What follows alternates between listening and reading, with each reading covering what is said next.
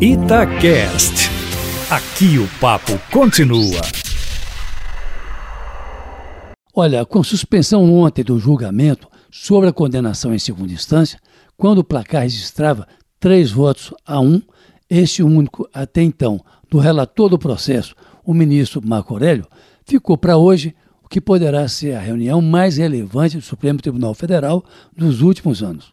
Nesse julgamento, de resultado imprevisível, mas de placar seguramente apertado, o Supremo estará dizendo basicamente o seguinte: quem for condenado em primeira instância e se essa decisão for confirmada por um órgão de segunda instância, o réu terá que começar a cumprir a pena já preso, o que não impedirá de recorrer das duas sentenças anteriores. Foi isso que o STF decidiu em novembro de 2016, contrariando decisões anteriores, baseadas na Constituição da República. E o que diz a Constituição da República? A Constituição diz, no seu artigo 5, abre aspas, que ninguém será privado da liberdade ou de seus bens sem o devido processo legal, fecha aspas. E mais adiante, no mesmo artigo, diz, abre aspas, ninguém será considerado culpado até o trânsito em julgado de sentença penal condenatória, fecha aspas.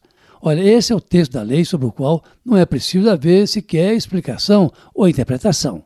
Daí porque em 2016, sob os aplausos, claro, de quem acompanhava com paixão as prisões e delações da Lava Jato, o Supremo resolveu, por seis votos a cinco, reinterpretar o texto constitucional, decidindo que o melhor seria o que dizia a Constituição e introduzir uma novidade. Quem fosse condenado em segunda instância teria que ser preso e, se quisesse, poderia recorrer da sentença, mas já atrás das grades. A decisão de 2016 criou, assim, uma distorção no texto da Constituição, escrita em 1988 por uma Assembleia Nacional Constituinte, e não por seis juízes apenas, quanto os quais cinco votaram contra. E de lá para cá tem sido assim. Houve quem dissesse que uma decisão agora do Supremo Tribunal Federal contra a prisão em segunda instância poderia colocar em liberdade mais de 100 mil presos. Isso não é verdade, é uma fake news.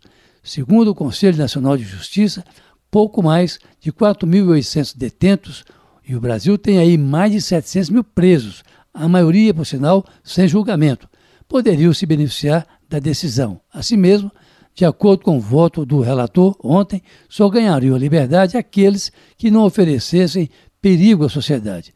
Pois bem, como é imprevisível esse resultado, o melhor é esperar, porque, de qualquer maneira, deve ser um placar apertado. Carlos Lindenberg, para a Rádio Itatiaia.